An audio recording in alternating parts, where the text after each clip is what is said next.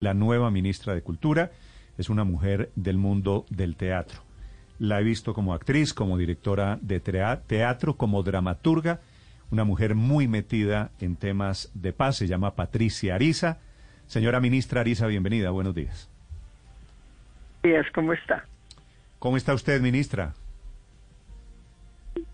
Emocionada, un poco nerviosa, pero bien, contenta. Sí. ¿Cómo, ¿Cómo fue la aproximación de Petro? ¿Petro la llamó y le dijo, Patricia, te voy a ofrecer el Ministerio de Cultura? Sí fue. No era algo, yo no, no, ni lo, no lo esperaba ni lo aspiraba tampoco. Así fue, él me llamó y me dijo, le dije que me lo dejara pensar y me lo dejó pensar. Estuve consultando con mi grupo, con mi familia y finalmente lo llamé y acepté y aquí estoy dispuesta. Sí. Ministra, ¿usted dónde vive? Vivo en la localidad de La Candelaria. Sí, ¿qué ha, sido, ¿qué ha sido su sector? Ministra, ¿cómo ha sido su vinculación con el mundo de la política, con la UP de hace treinta y tantos años, con el mundo de la izquierda y cómo marcó eso su carrera como artista? Soy sobreviviente del genocidio de la UPERA, la encargada de cultura, por supuesto, pues eso viví, digamos, toda esa etapa de zozobra tan dura, tan difícil. Lo más duro, pues, fue la muerte de tantos compañeros y compañeras. Eh, he estado muy vinculada también a la política, pero siempre desde la cultura, desde el arte. La UPERA, la responsable de cultura y de arte. Milito en ningún partido político, pero sí soy una activista, fundamentalmente activista por la paz, por los derechos humanos. Sí, en ese rol la hemos visto con mucha frecuencia en las calles, en marchas, en manifestaciones, pero la hemos visto toda la vida en el Teatro La Candelaria, en las salas Xano, en tantas y tantas obras y en tantas y tantas tertulias, ministra. ¿Cuál va a ser el tono de de su ejecución, el tono de su desempeño al frente del Ministerio de Cultura, ahora que usted ocupará el cargo a partir del próximo 7 de agosto? En este momento estamos en el empalme porque necesito conocer muy a fondo la estructura del ministerio, los proyectos, qué cosas se deben conservar y desarrollar, qué cosas se deben cambiar y qué cosas nuevas vamos a proponer. Eh, una voluntad del presidente es que hagamos una sinergia también, por ejemplo, con el Ministerio de Educación, con otros ministerios, porque la cultura es transversal. Y entonces también que lleguemos a los municipios, que también conozcamos el valor del trabajo de los artistas populares, de las cantadoras de bullerengue, pero de manera que dignifique lento y su trabajo. Imagínense la belleza de una cantadora de bullerengue, de profesora en el colegio de su municipio. Eh, en primer lugar, podemos conservar esos saberes que son una parte fundamental de nuestra identidad, pero también lo, vamos a, ejercer un reconocimiento a lo que somos, a lo que a la, a la, a la colombianidad, a la identidad. Y, pero también vamos a trabajar con los artistas de dedicación sistemática al arte. O sea, no es que se vaya a escoger una cosa otra.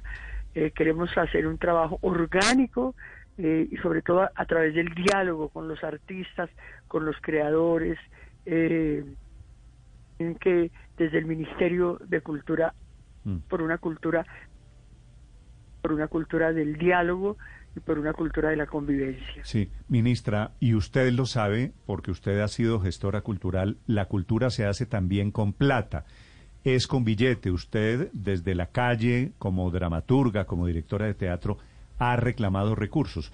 ¿Usted tiene algún compromiso o qué ha hablado con el presidente Petro sobre su presupuesto y el presupuesto para la cultura? El presidente habló conmigo y manifestó su voluntad de mirar el presupuesto de la cultura.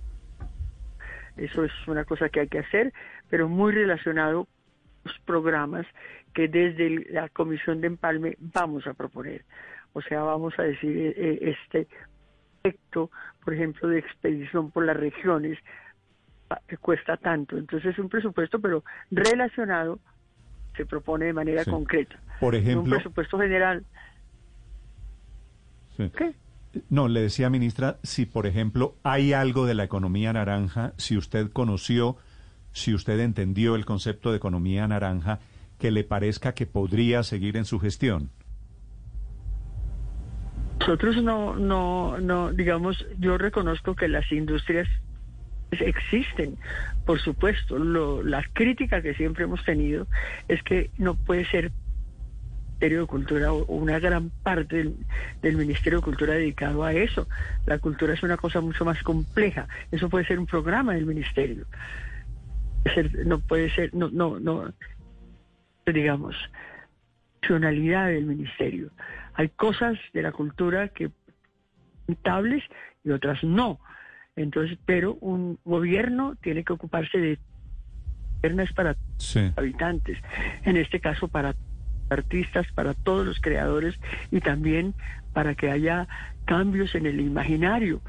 Nosotros tenemos que desengatillar el, imaginario de los colombianos y las colombianas. Entonces, por eso hay que trabajar también por una cultura de paz. Ministra, usted es partidaria, porque le va a tocar hablar este tema con su colega, con el ministro de Hacienda, de mantener algunas exenciones, por ejemplo, que hoy hay en el mundo del cine, solo para citar un caso, exenciones tributarias para, para los creadores de contenidos culturales en Colombia? Sí, claro, pero de ese tema vamos a poner ahora eh, al lado de la Comisión de Empalme una mesa realizada donde van a estar los directores de cine, eh, de, personas del ACA. Entonces vamos a ver ellos que eh, ellos van a hacer, digamos, el empalme. Ellos nos van a ayudar en el empalme de manera especializada frente a los derechos de autor y todo, pero por supuesto hay que apoyar el cine colombiano. Es magnífico. Hay que apoyar. a- también ha- hablaremos con las escuelas de arte, por supuesto. Sí. Pero la- las exenciones tributarias son importantísimas. Las salas de teatro, por ejemplo, tienen una serie de impuestos que también tenemos que revisar con el ministro de Hacienda. Sí. Ministra, uno de los nombramientos que luego de su designación como ministra de Agricultura señala el presidente Petro es el de Jorge Zorro y habla de la búsqueda de la extensión de la educación musical de la niñez y la juventud en los colegios. ¿Están pensando con el presidente electo Gustavo Petro en la creación de un sistema público de orquestas como el que hay en Venezuela y que incluso eh, él, como alcalde de Bogotá, impulsó en los colegios públicos de la ciudad? Ejemplo de Bogotá Humana en el gobierno fue extraordinario lo que se hizo con los clanes. Y por supuesto el presidente habló también como de crear un sistema de or- de, de músicos, porque él me decía en la conversación, a veces hasta en el pueblo más lejano hay por lo menos una banda de música. Entonces hay que reconocer eso, esa, eso es muy importante y, y valorarlo y, y convertir esos músicos también en maestros, en profesores de los colegios. Entonces aquí llegaron a beneficiarse más de 90 mil niños y niños y jóvenes. Entonces no solo se apoya al, al artista eh, que está desarrollando su saber y su talento, sino que se transmite la enseñanza. Y vamos a hablar también entonces con las escuelas de arte. Ojalá hubiera en las escuelas de arte, como hay en la medicina, un, un año rural o un año donde, lo- donde se pueda transmitir el saber. El saber no es para sentirse el mejor artista o el mejor intelectual, el saber es para que se transmita y para que se democratice. Mm. Es la nueva ministra, social. la nueva ministra de Cultura, Patricia Ariza. Ministra, quisiera hacerle una pregunta muy respetuosa y a modo de reflexión, que usted me imagino se ha enterado desde el momento de su nombramiento, que hay mucha gente inquieta, que dicen los votantes de Petro fueron fundamentalmente los jóvenes y están nombrando personas muy mayores para su gabinete. Usted a esas personas críticas por razones de edad, ¿qué le respondería, ministra? Va a haber también eh, jóvenes en el, en el Ministerio de Cultura que nos ayuden a pensar desde la mirada de los jóvenes y que vamos a trabajar con los jóvenes. Yo toda la vida he trabajado con los jóvenes, con los raperos, con las raperas. Con, entonces, por supuesto, van a Dígale. estar ahí. Su pensamiento va a estar ahí, su sentimiento va a estar ahí, sus expresiones van a estar ahí. Vale. Ministra, gracias y la mejor de las suertes al frente de este reto. Gracias, muy amable. Patricia Ariza es la nueva ministra de Cultura. Esta mañana también nombramientos en otras carteras. Estás escuchando Blue Radio.